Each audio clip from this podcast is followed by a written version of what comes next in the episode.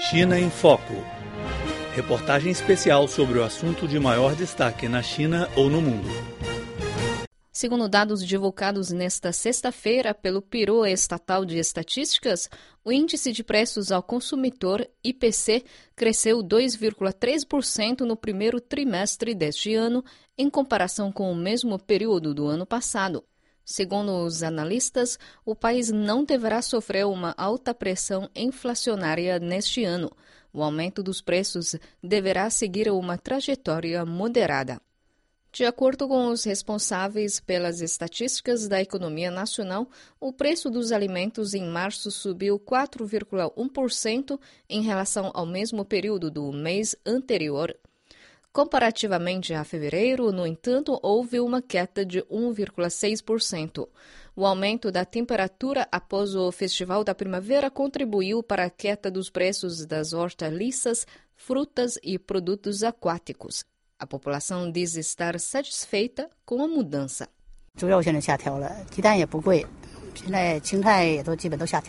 O preço da carne suína caiu bastante, o ovo também.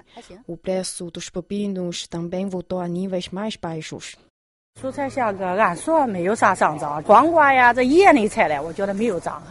Posso reparar que os preços das hortaliças se mantiveram estáveis. É possível fazer um prato de vegetais com dois yuans. É aceitável. O preço da carne suína baixou. É muito bom sinal. O vice-diretor do Departamento de Pesquisa de Informações do Centro de Intercâmbios da Economia Internacional, Wang Jun, apontou que o aumento do IPC no primeiro trimestre deste ano foi razoável.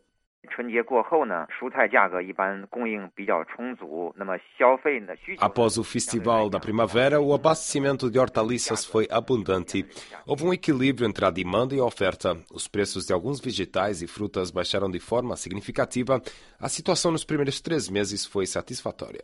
Falando das perspectivas, Wang disse que o país não deverá sofrer muita pressão inflacionária. A meta de controlar o crescimento do IPC dentro de 3,5% deverá ser alcançada. Mas tudo depende do processo de reforma para o aumento da influência do mercado na economia do país. 比如说水电、煤气等等这样一些价格，这个上调的这个步 Por 骤 exemplo, 上 qual será o ritmo do aumento dos preços da água, energia e gás? Notamos que algumas cidades, como Beijing, já começaram o reajuste dos preços dos produtos que consomem mais recursos naturais. Por exemplo, a Prefeitura de Beijing está promovendo uma audição para elevar o preço da água. A situação ainda está a ser analisada.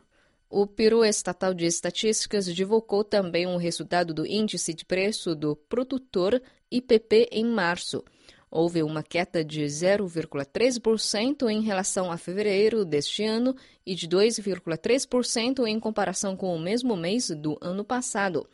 Wang Jun alertou que a contínua queda do IPP alerta para o risco do crescimento da economia poder ser abaixo das expectativas. 一方面反映了全球大宗商品价格下降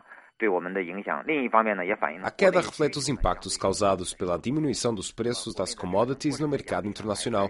Por outro lado, a demanda nacional é menor do que a oferta. O país ainda precisa de resolver o problema de excesso de capacidade produtiva.